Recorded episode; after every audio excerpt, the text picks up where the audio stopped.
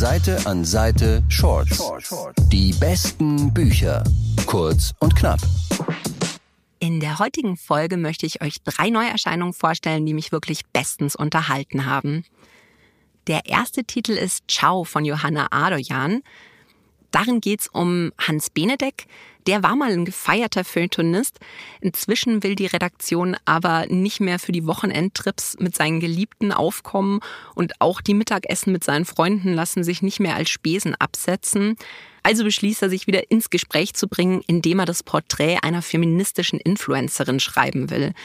Alter weißer Mann schreibt über junge Feministinnen. Was soll schon schiefgehen?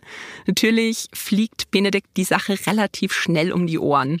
Was ich an dem Buch wirklich so großartig fand, ist, dass Benedek ja für so ein System steht, das inzwischen eigentlich komplett überholt ist. Und trotzdem beschreibt ihn Johanna Adoyan so charmant, dass man immer ein kleines Stück weit doch mit ihm mitleidet, weil er diese neuen Regeln nicht wirklich versteht. Es ist ein wahnsinnig witziger, aber auch sehr kluger Roman. Die Figuren sind so ein Stück weit überzeichnet, was es aber zu einer großartigen Satire überhaupt auf eben die alten weißen Männer und den Journalismus an sich macht. Von mir jedenfalls eine ganz große Empfehlung.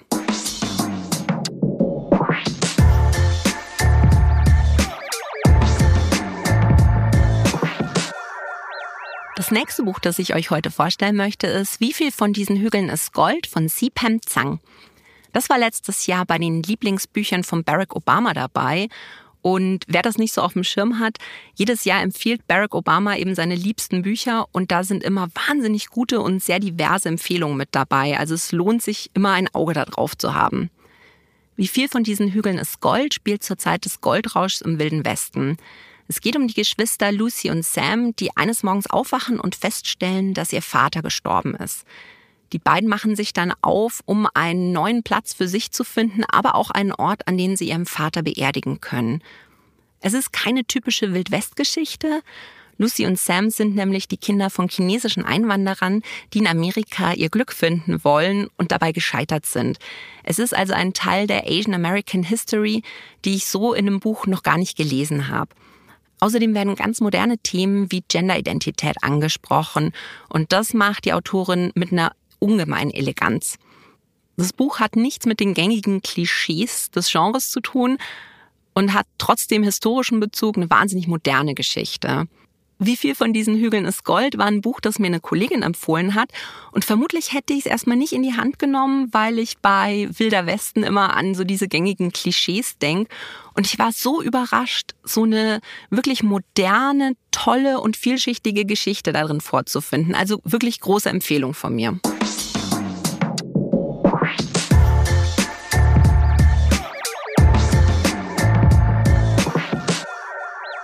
Das dritte Buch, das ich euch heute empfehlen möchte, ist Fremde Freundin von J. Courtney Sullivan.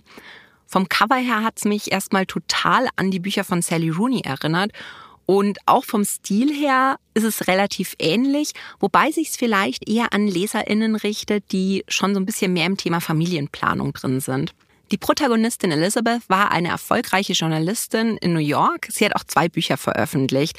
Jetzt ist sie ihrem Mann zuliebe in eine Kleinstadt gezogen und dort hat sie wirklich Probleme, Fuß zu fassen.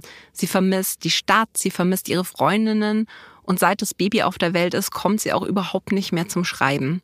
Deshalb engagiert sie eine Nanny, nämlich die 20-jährige Sam. Trotz des Altersunterschieds freunden sich die beiden Frauen aber relativ schnell miteinander an. Für Sam ist Elizabeth so ein richtiges Vorbild, der sie irgendwie mal nacheifern möchte. Und für Elizabeth ist Sam so eine Version ihrer früheren selbst und die möchte sie gerne vor Fehlern bewahren. Deshalb beginnt sie dann auch, sich in das Privatleben ihrer Nanny einzumischen, was ziemlich bald zu Spannungen zwischen den beiden Frauen führt. Fremde Freundin beschreibt die Dynamiken von Freundschaften und Familien wirklich unheimlich gut. Es geht um Vorurteile, um Geheimnisse, Lügen und die Konflikte, die daraus entstehen. Und was mich an Fremde Freundin total fasziniert hat, war, dass man einen sehr guten Einblick in das Seelenleben der Protagonistinnen bekommt und dass man einfach sieht, wie sehr die jeweils andere idealisiert wird. Und das ist was, womit sich, glaube ich, viele LeserInnen auch identifizieren können, ein Stück weit. Und das hat mich einfach total an diesem Buch fasziniert. Also auch hier eine große Empfehlung. Seite an Seite Shorts. Die besten Bücher. Kurz und knapp.